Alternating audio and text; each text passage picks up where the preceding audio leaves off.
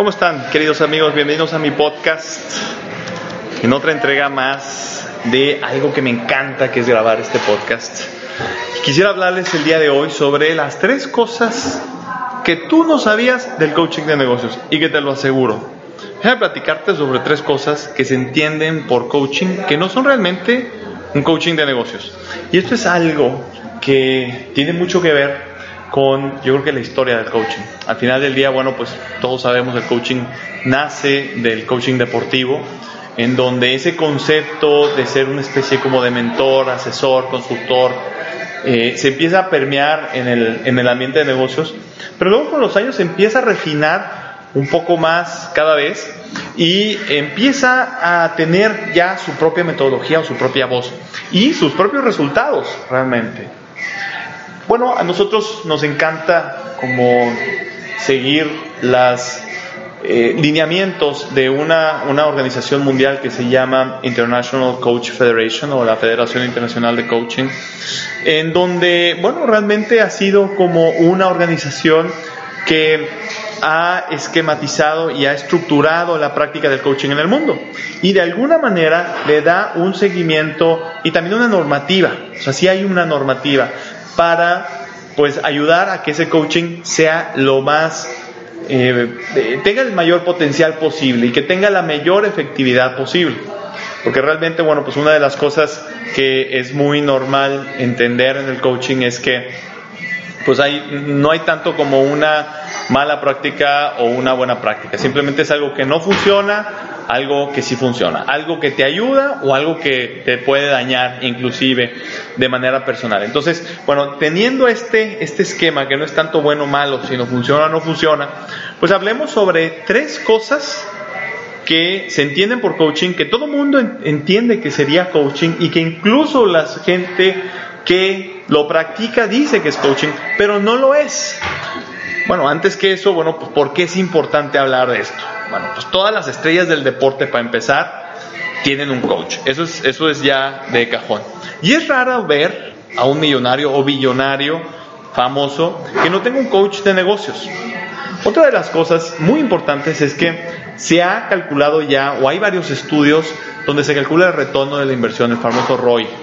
ROI en inglés, ¿no? el ROI, retorno de inversión. Eh, y lo han realizado organizaciones tan serias como PricewaterhouseCoopers en todo el planeta, en todo el mundo. Muchísimos estudios de muchos, muchos países para tratar de calcular lo que es el retorno de inversión del coaching. Y el estudio más conservador que yo me encontré es del 80, arriba del 80% del ROI eh, para el coaching de negocios. Por eso es importante entender qué sí es coaching y qué no es coaching para poderle sacar pues todo el potencial. ¿no? Es importante saber qué es el coaching para lograr pues que el coaching funcione para nosotros mismos de la mejor manera posible. ¿no? Y bueno, pues antes de comenzar con esta lista, me gustaría como dar otro otro comentario a este respecto. Y que, bueno, nosotros mismos pasamos por un proceso de descubrimiento y de interiorización para saber qué era lo que realmente eh, hacíamos nosotros. Y te puedo comentar que hace 14 años cuando comenzamos en Estados Unidos, nosotros hacíamos una especie de coaching. Era una forma de consultoría que nosotros le llamábamos, porque no sabíamos que existía el coaching, nosotros le llamamos una consultoría pues muy intuitiva esa era como nuestra forma de, interiorizarlo y de entenderlo y de asimilarlo. y que pues no era como, una consultoría regular en donde íbamos a encontrar una respuesta a alguna interrogante o donde íbamos a, sacar la mejor estrategia posible eh, en, un, en un dado caso, sino que era más bien eh, escuchar lo que uno, el dueño del negocio y el director general tenían que decirnos acerca de su propio negocio. Y después, número dos, escuchar a la gente, al círculo íntimo que rodeaba al director general. Esto siempre lo hacíamos y era un gran, gran, gran diferenciador. Digo, yo les puedo decir que tuvimos muchos contactos con otras consultoras y dado que éramos tan diferentes, lográbamos nosotros trabajar con otras consultoras hombro a hombro, cuando se suponía o se supondría que al ser competencia pues iba a ser difícil trabajar con ellas. Pero yo les puedo enumerar infinidad de casos durante estos 14 años en donde pudimos hacerlo de esa manera, justamente porque en ese tiempo nosotros no sabíamos, estábamos, estábamos trabajando con la metodología del coaching. Años después, pues vino un coach a nuestra organización eh, y fundamos también lo que es el Berlin U, que es la academia de coaching, y empezamos a entender verdaderamente lo que es el coaching real, lo que es el coaching de negocios, el coaching que verdaderamente puede transformar y puede también detonar ese potencial que hay dentro de cada uno de nuestros clientes y nuestros prospectos. Muy bien, pues dicho esto, eh, y es algo bien importante que me quería decir en mi, en mi podcast y, que yo creo que no encontraba ningún otro, otro momento como para, para poderlo contar. Déjenme ir ya a esta lista de tres cosas que la gente cree que es coaching, pero no es coaching de negocios. Número uno, la consultoría. Mucha gente dice es que yo soy coach de finanzas cuando realmente está haciendo eh, consultoría de finanzas. O yo soy coach estructural y realmente lo que está haciendo es un, eh, una consultoría de, eh, de, la estructura de recursos humanos dentro de la compañía, o coach de RH, o coach bancario, o, o coach de lo que ustedes quieran, pero realmente es una consultoría. ¿Cómo reconozco a una consultoría? Bueno, pues es el deber ser. Es decir, la consultoría siempre trae un modelo X desarrollado por el consultor, desarrollado por otras otros, otros consultores, algún libro, una metodología traída de algún otro lado, también de alguna certificación que el consultor, con, la cual el consultor cuenta. Es decir, hay un deber ser, hay un modelo que, de, que tiene una premisa que, bueno, de seguirse ese modelo es lo que te da a ti el éxito. Y bueno, siempre que no te dé éxito es porque tú no lo seguiste, ¿no? Pero el modelo es correcto. Esa es como la premisa que en la consultoría se tiene. Y les digo porque, porque yo mismo estuve, estuve como en ese mundo durante muchos años y, conozco del tema. Es decir, siempre hay un modelo, llámese Lean Six Sigma, eh, eh, etcétera, ¿verdad? Siempre hay un modelo que es un deber ser y ese modelo, si encontramos el correcto para ti, es el que te va a hacer salir adelante y te va a pues realmente como a, simplemente a detonar todo ese potencial.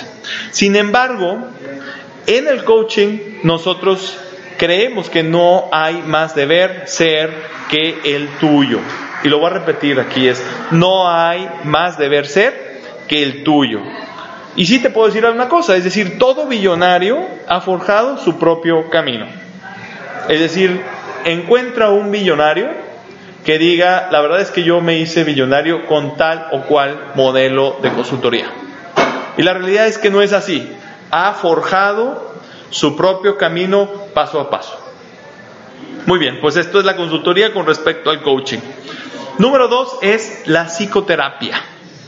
La psicoterapia tiene una, asume una cosa que es, tú estás enfermo y yo te voy a curar. Hay algo mal dentro de ti, hay algo que está enfermo y yo voy a ir a encontrarlo, a ubicarlo en tu pasado y lo voy a traer al presente y poderlo de alguna manera curar. Ese es como lo que asume la psicoterapia. El coaching es todo lo contrario. El coaching asume que tú tienes todo lo necesario para salir adelante. El coaching asume que tú no estás enfermo. El coaching asume que vamos a trabajar en tu presente para proyectar el futuro, porque lo importante es el futuro. El coaching siempre está viendo al futuro y está analizando el presente para ver qué presente necesito tener para alcanzar el futuro que tú quieres alcanzar. Ese es el coaching con respecto a la psicoterapia. Es decir, vive en el presente, no en el pasado, y asume que tú tienes todo lo necesario con respecto a la psicoterapia que asume que tú tienes algo enfermo que vamos a ir a descubrir primero y después curar. Ahora, ¿qué pasa? Y eso es algo que me lo han dicho eh, varias veces. ¿Qué sucede cuando en realidad necesito psicoterapia? Bueno, una de, los, de las premisas en el contrato del coaching, o sea, cuando empezamos a hacer coaching, se firma un contrato, y es que tú realmente no tienes una situación o una condición que deba de ser tratado médicamente o clínicamente.